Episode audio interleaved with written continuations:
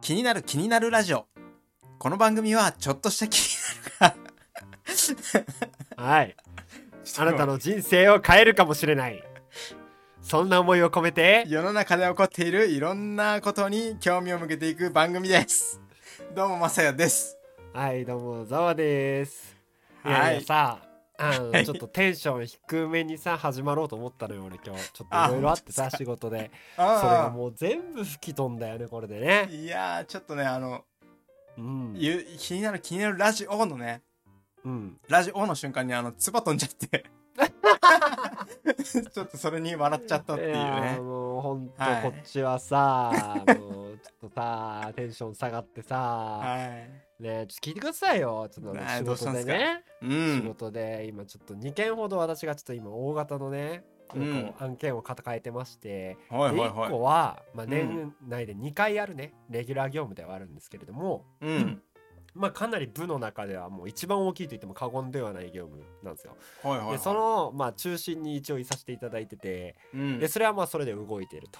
はいでそっちはいいんですけどもう1個がちょっと新しいプロジェクトみたいなのを立ち上げようということで、うんまあ、ずっとここ数ヶ月動いてた案件があるんですよね。はいはいはい、でまあ私最近ちょっと帰るの遅かったりしたじゃなないですかまさそうさですんねよくしてると思うんですけうどん、まあ、それもそれに絡んでるんですよ。はいはいはい。でこの仕事を動かすのになんかもういろんな方に声をかけてたりしたのね。だかうんらすごい人数とすごい時間が浪費されてるわけなんだけど、う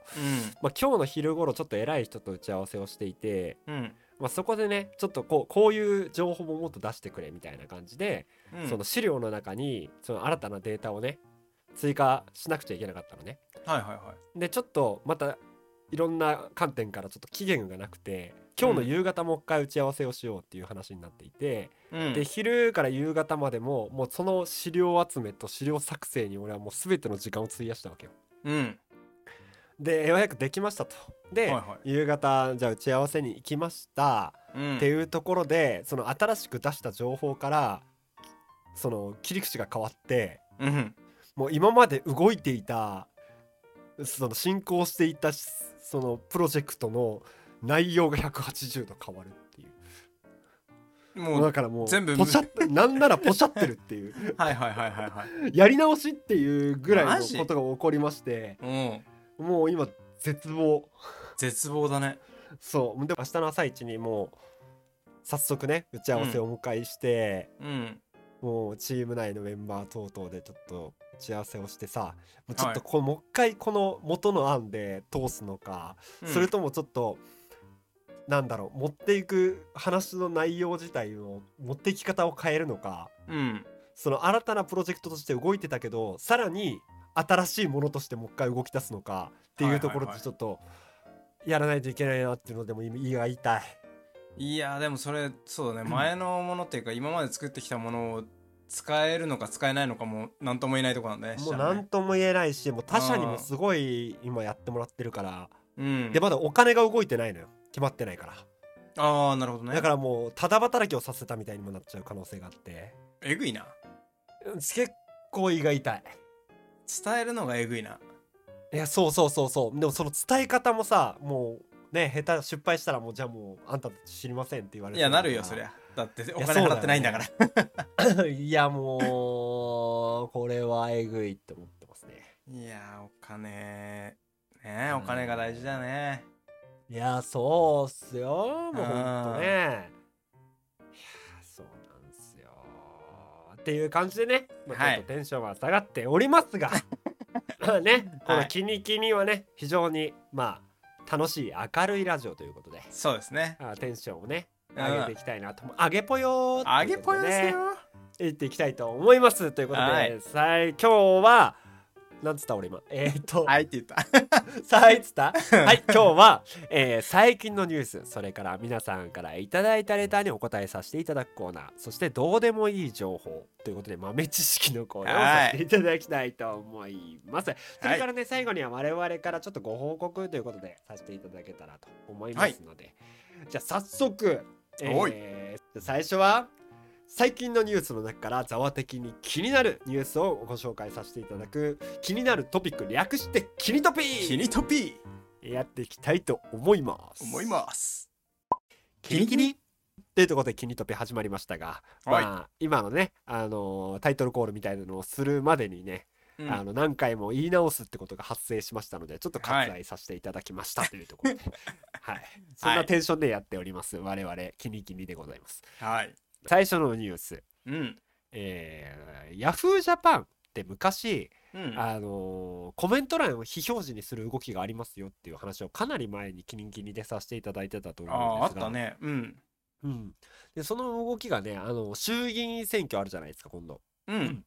でその投開票の日にちに合わせて、うんえーお AI によるコメント欄非表示を導入するってことが決まったみたいです。うーんうん、ちなみにその、まあ、どういう感じで非表示にするかっていうと誹謗中傷のコメントが基準以上たまったらうんその記事のコメント欄自体を消すっていう。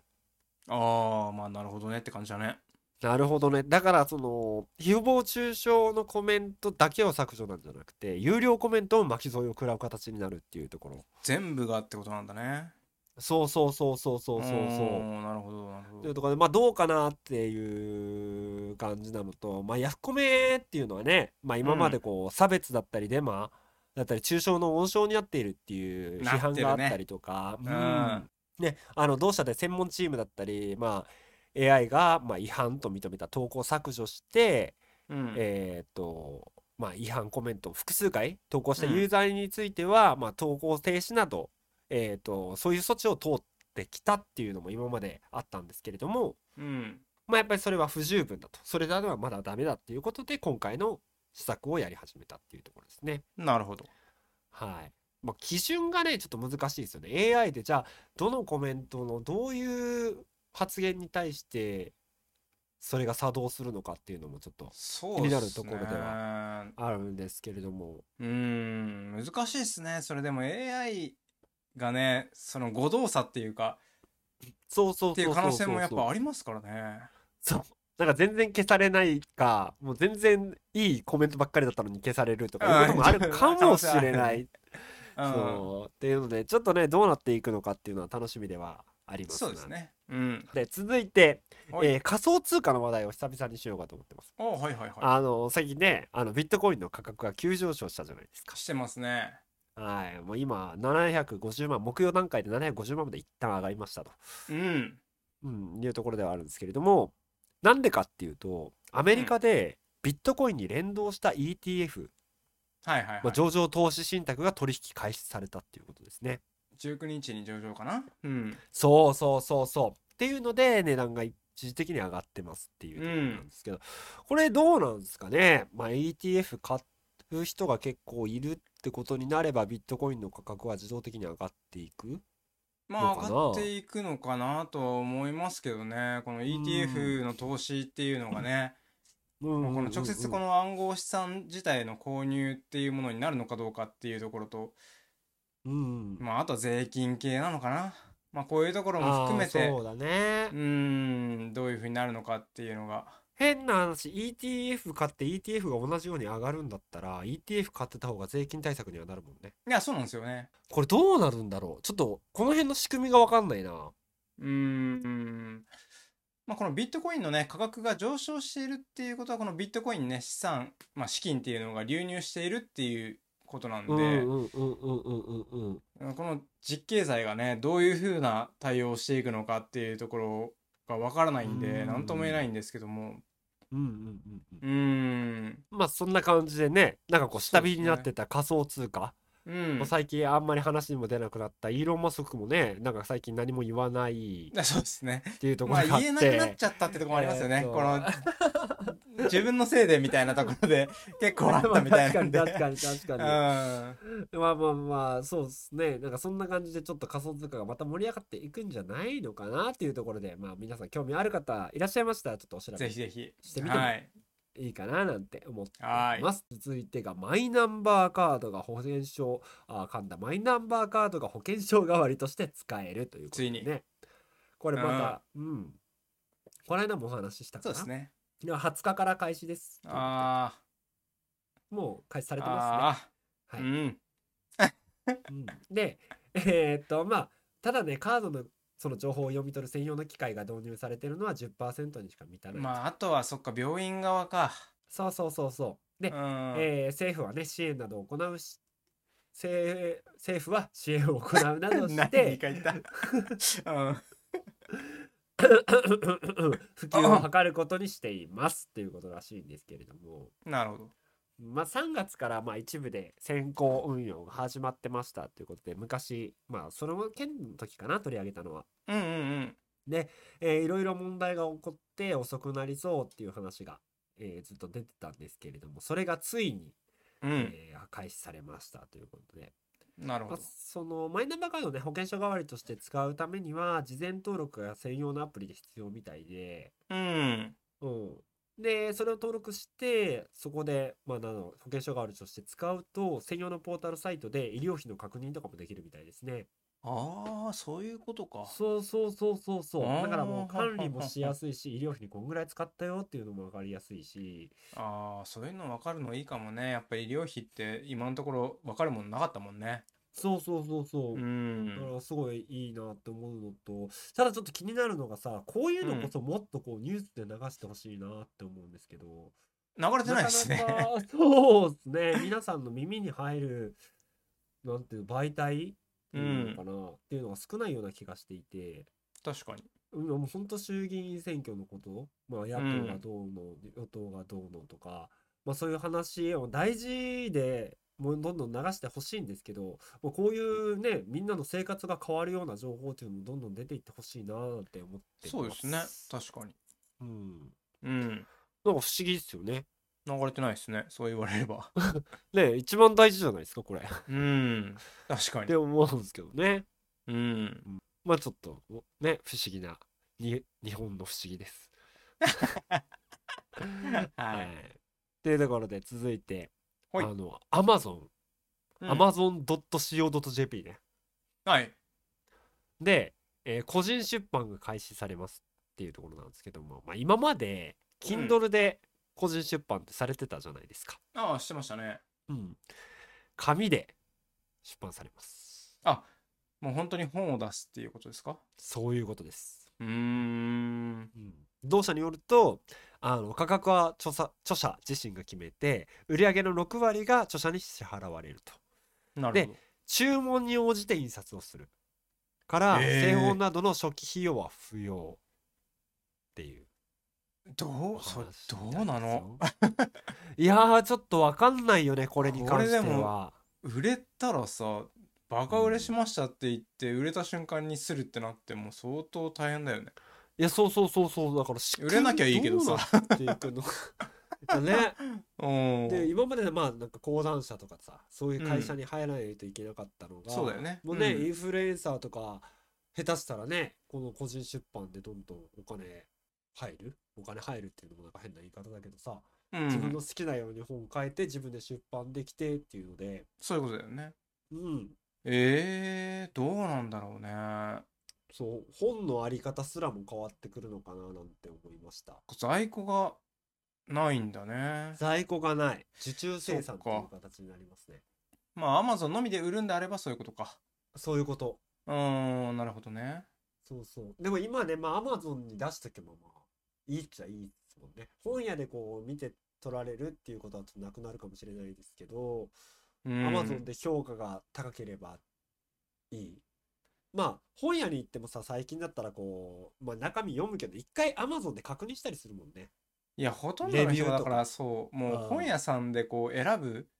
本屋さんに行ってあこの本いいかもって言って買うっていうような流れっていうのはやっぱりもうかなり少なくなったのかなとは思い少ます、ない。多分どっちかっていううんと、アマゾンで見て、人気のものを本屋さんに行って見に行く。うんそうそこで買うとかねそすぐ欲しい時は先に選んでみてう。うんいく。から、もうそこでなんかあこれもいいかもあれもいいかもにはならないんですよねうん。うんどうなっていくんでしょうねっていうところでこれもちょっと面白い内容だかなって思ってうんますっていうのと、まあまた Amazon なんですけど、はいはい自社開発のテクノロジーを活用したレジなし店舗、AmazonGo ってあったじゃないですか。はいはいはいはいはい、はい、でこれを組み込んだ新たなカフェの展開を目指してるみたいなんですね。カフェテリアそう、カフェテレアをはスターバックスとい。おう複数回の協議を続けていているっていうことが分へかっえた。みたいです。スタバ。スタバとアマゾうーん。ン。支払い方法は、ちょっとどうなるのか。アマゾン、なん、どうなんのこれは。 わかんないです。アマゾン GO の中にカフェが入るのか。わかんないね。うん。ちょっとわかんないんですけど、まあ、Amazon が多分単純なカフェを出すとは思えないので、中身でこうう、んちょっと Amazon、商品が売ってあったりとか、えーそういう形にはなると思うんですけど、ちょっとお会計がなんかどうやら Amazon の商品は Amazon、カフェの商品はスタバの支払い方法みたいな形で分かれるのかなとも思いつつ、うーん。ちょっとこのあたりはなんね、今後調整していくようですけれども、そんな面白いですね動きがありますっていうところで、えーえー私の方がね、気になったニュースの方は以上になります。はい。というわけなんですけれども、はどいうっ。すか どうっすかすかまあなんかこの間、間でさ、今もう次のコーナーに行ったりしてたじゃん。でもこう、ちょっとここで雑談挟んでみてもいいかななんて思って。ああ、なるほどね。いや、アマゾンすごいな、でもな。大本さんすごいよね、やっぱね。うーん。なんかもう本当にいろんなことに手出すし、やっぱりアマゾンは、ね、そうんのガーファの一つでもあるなっていうところで、うんうんうんうんうん。やっぱり最先端行くねっていうところはすごい感じられるなと思いますね。そうだよね。なんかガンガン動くうね。んガンガン動なくんだ。ろうな。もうやってみようで即動きみたいなのやーそうがだよね。もうすごいと思うそれもうんもう、なんだろう、確実に儲かるプラットフォームがすでにあって、いやそうなんですよねそこでもう確実に儲けが出るから、で予測も立ってんだよ。例えばプライム会員っていう、その、なんだろう、サブスクリプションのモデルがあるじゃん。だから、確実に出る売り上げっていうのはすでに分かってて。いやそれがねやっぱり強いよそうサブスク強いマジでだから予算を結構使えるんだよね。うんうんっていう強みがあるなって思いましありたま。すねはうい、んっはていう感じで続いてこないいきま すかもう今度からちょっとこういう感じでちょっと終わった後いにいんじゃないですかいいんじゃないないですか、うんうんうんうわいということでね続いてちょっと面白いレターが届きましたということで皆さんの気になるにご回答させていただく「ミンキリ一気にやっていきましょうおいではこんなレターが届きました。はいえーいつも楽しく聞いています恋愛の達人のお二人に質問ですイエ恋人を選ぶ決め手ってありますかうーんって感じですけどね。 はい。えー私は今マッチングアプリきっかけで3人の男性とお付き合いしているのですが、お付き合いしてるんですかねあ、多分あれだね。あの、こう連絡取ってるって意味合いだと思う。連絡取ってるってことですよね、ううんん最終的にどの人を選んでいいか迷っています、うんあそういうことですねうんうんうんうんうんうん。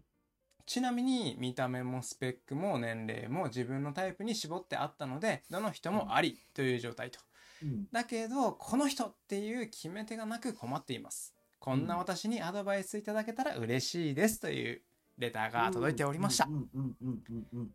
うん。うん、はいはいはい。まあね、見た目、スペうんック等々好みのタイプの人を選びましたということで。はあいのーまあそりゃそうなるなとは思うね。やっぱ恋まあ愛ねマスター的には。まあまあ逆そうですねにそこが備われてたら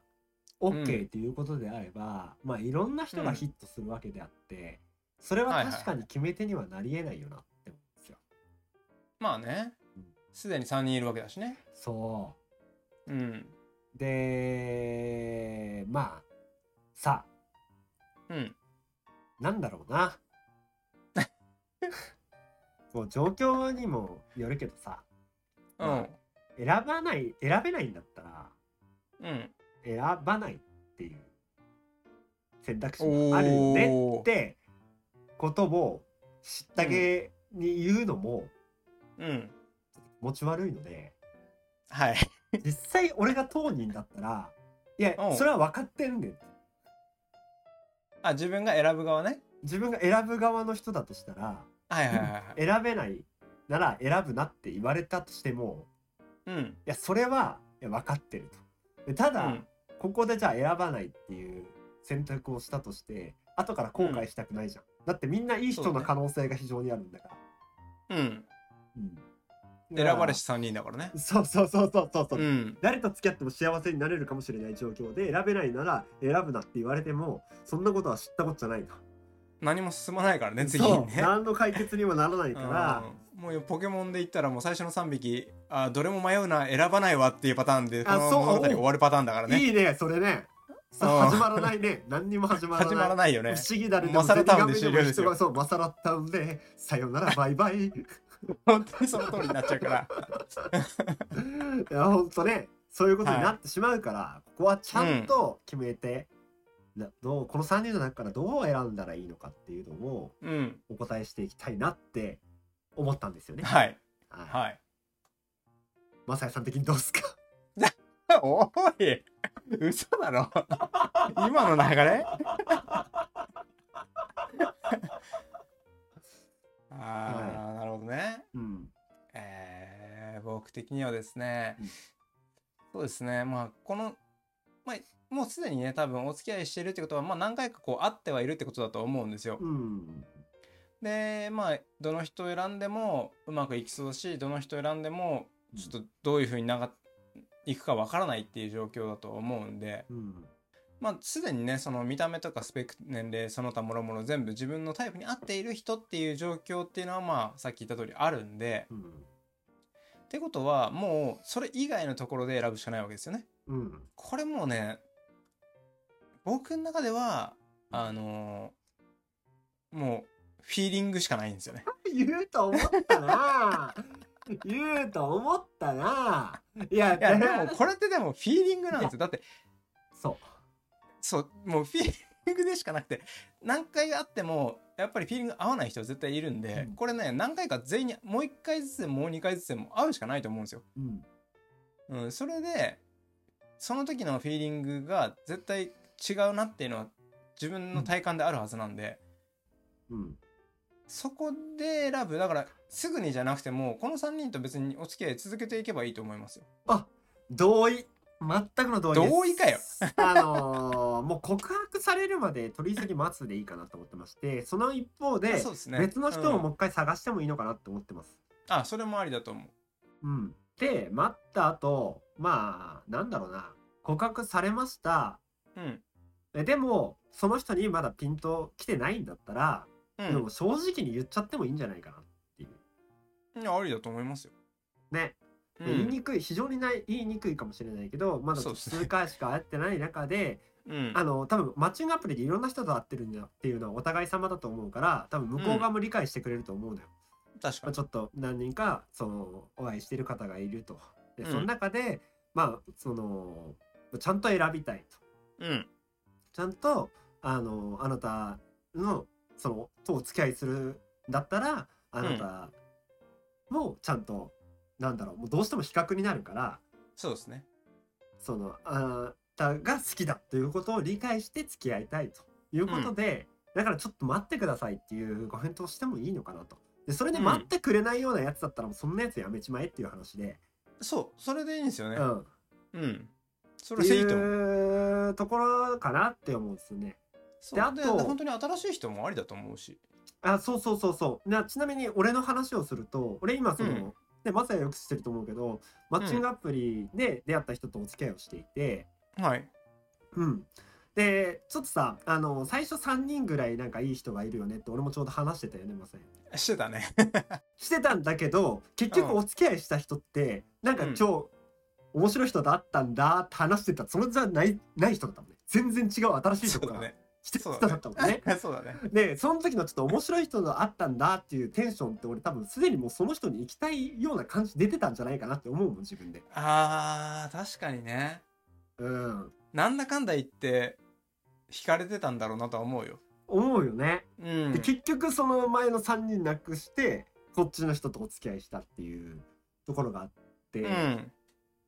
あのじゃあ最初の人はなんで選ばなかったのかっていうとまあ同じ同じ状態になって選べなかったってっていう、うんうんうんまうんねそういうことだったと思うし、はいまあ、むそうね選ぶ立場っていうのはまあお互い様だったからあれなんだけどううんんまあ、結局もう新しい人とたまたま当て合ってフィーリングがあってお付き合いすることになったう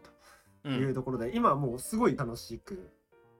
ねお付き合いさせていただいてるのでそうっすよあーほんまによかったなって思うんですけれどもうんなんか結局きっかけって何だったのかって言われるとうんまさやの言った通りフェレンクいやまあまあ ねまあそうっすよねいやいやそうなんですよ結局ねうんうん結局フィーリングうんうんこれダメだね回答に向かわんでもその時のフィーリングがさなんかこうざわ的にも違ったわけじゃない他の人とはさ違っただからもしかしたらとうんそうそ次のこの3人じゃなくてその他の人にもとりあえずこの人たちはこの人たちは別に会っててもいいんだけど、うんうんうんうんうんうんうん新しい人と会った瞬間にあれっていうえっていうのがもしかしたらあるかもしれないじゃないですかうん、あるかそしもしたれならい。そこを行けばいいだけの話なんでうんうんうんうんうん。っていうだからもうざわと同じパターンでいいんじゃないかなって思いますけど、同じパターンでいいかなって思う。うん多分今選んでるそのスペックの話っていうとこうん ろは、もう結局全部関係なくなる。結局ね うん、関係なくなるか、なんなら全部超えた人が出てくる。いやそうそうそうそうそういうことなんですよ、うんって言ったらね選びにくいよね結局、最初の話に戻るんだけど、うん、それまで踏まえた上で選べないなら、全まだ選ばないそう選ばなくていいってことですよねうんっていう感じで、どうっそうすか。いやポケモンもねやっぱりこう3匹で選ぼうと思ってたんだけどうん、やっぱりねピカチュウが出てきたらピカチュウ選んじゃったっていうねそうねピカチュウバージョンっていう結のがあるんですよ局、イエローを買う人そ、結構いらっしゃったっていうね。そういうことなんですよなんかポケモンにね表すけど もそうそういうことですよ。ありえる、ね、ずっとピカチュウと一緒にいるっていうね関係性ができる可能性もあるわけですからそうですよ。もうその時はねそのできた彼氏さんをピカチュウと呼んであげてうん。うんどういうことああ、ちょっと良くないね。 ちょっと流れ良くなかったな。はどうい。いうことほら。ほらほら。っていう感じでご回答させていただいたんですけれども、これどうでしたかね、あの結構恋愛ってやっぱ難しいよね。結うん、局難しいそ。の答えっていうのが出てこなくて、そうなんですよ。決め手になるものっていうものをもし言葉で言えるとしたら、うん。それはその言葉で言い表せることなんつったらいいのかなそのスペックみたいなも のうん。全然まとまってないまま喋り始合めたっけどてないね。うんあのーその条件を当てはまる人って大体可能になってしまうからうん。やっぱりフィーリングだよねっていう話で は落ち着けようかなって思うんだけどどう思うい。いや、いいでしょ。そういうことだもの。だってそれしかないんだもの。そうそいううことだもの。そういうことなんだものってはいう感じでね、また何かありましたら、あの、うんそういったご質問をいただけると大変嬉しゅうございますっていうところはでい。真ね。剣にお話しさせていただきますので。はい。この話はい結構好きなんでね、やっぱり。うん。うん。恋バナっていうんですか。恋バナっすね。いいっすね。はい。いいっすね。うんで、。喋ってる間に30分経ちましたけれども、はい。はい。ちょっと最後のコーナーの方にね、行こうかなと思っております。はい。最後は、えっ、と、皆さんにね、無駄な知識をご提供させていただく、大人気コーナー、まさ やの豆知識豆知識はい、ということでね、えー今回は豆知識、ちょろっとね、あのーうんいつもね、ちょっとダラダラとわけわかんないことを言ってしまうので、ちょっとね、うん細かく、細かくというかね、短くいきたいと思います。はいはいはい。はい。もうね、よく聞く話の一つにもなるんですけども、うんうんうんうん。えーまず一つ、うんえー元旦と元日の違いとはっていうね、一瞬。はい、これね、実は違うんですよ。元旦と元日ってね、中身が違うんですね。いや、一緒一緒。はい、元旦というのは、えー朝だけのことです。おう1月1日の朝のみのことを元旦と言います。そ元日は1月1日丸1日のことを指すはいはいはいはいはいはい。はい、それとね同じような感じでエイプリルフールも実は同じで、うんえーエイプリルフールもお午前中だけが嘘をついていい時間帯です、ほう、えー午後はもうエイプリルフールではありませんなるほど。そして逆にねそのい昼以降についてしまった嘘というのはその年にはかなわないとされていますはいはいはいはい。つまり恋人ができたとかね、まあ、そんなことを午後に言ってしまった人はもうねその年にあの恋人できませんなる ほど。気をつけてください皆さん気をつけてくださいね。これははいいい、いい豆知識でしたね。そうですあよねー午後にエイプリルフールでしたーっていうネタを受けた場合はもう訴えて OK ということで。そう、訴えて OK。なんなら訴えて OK とエいうイこプとでリルフールじゃありません言うてね。はい、残念でしたっていはい、残念うでしたー言うて。ことを言ってあげてくださいということでございます。ははい、そういうお話ですね。ーい。まあ、そんなとこかな。そうね、ちょっと今日はそう長くなりすぎてしまったので、はい。この辺りで終わらせていただきたいと思いますが、本日のはい配信はいかがだったでしょうか、皆さんはいよろしければ、えーポッドキャストの方はレビューなどをお付けいただいて、ほい。えーっと、スタンド FM で見てる方は、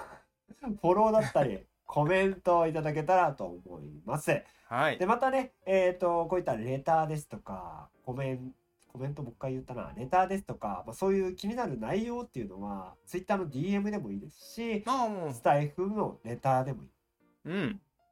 それから、ポッドキャストで聞いてる方は、やっぱりそうですね、Twitter に飛んできていただいて、そうレタですーがいいのかな、レターっていうか、まあね、DM がいいのかななんて思ってますが、はい。あの、ちょっと他にね、なんか質問箱を前作ってみたんですけど、やっぱ使いにくくて、ううんん。ものがあれば教えていただきたいななんて思っております。はい。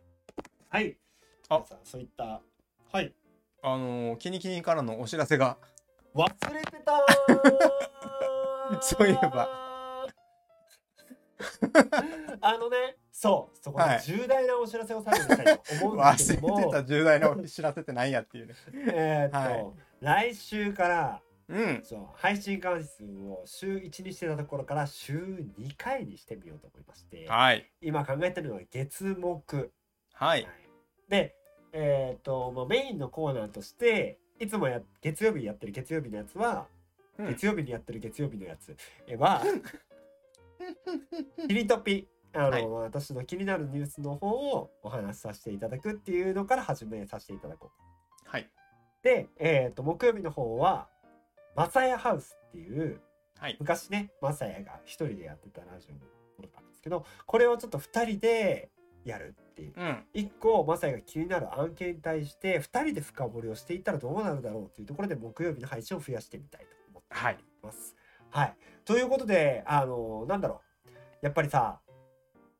ね内容を濃くしていきたいみたいなところがあって、皆さんからの質問っていうのをいや、ぜひいぜっひぱい。欲しいなって思ってるので、はいよろしかったら「カモン!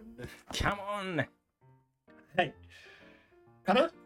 以上ですね。はい、以上でございまはというす。わけでいろもろもろもろもろよろしくお願いいたします。はい、よろしくお願いしすます。じゃあ来週もまた見てください。 聞いてくださいね。せーの、バイバイバイバーイ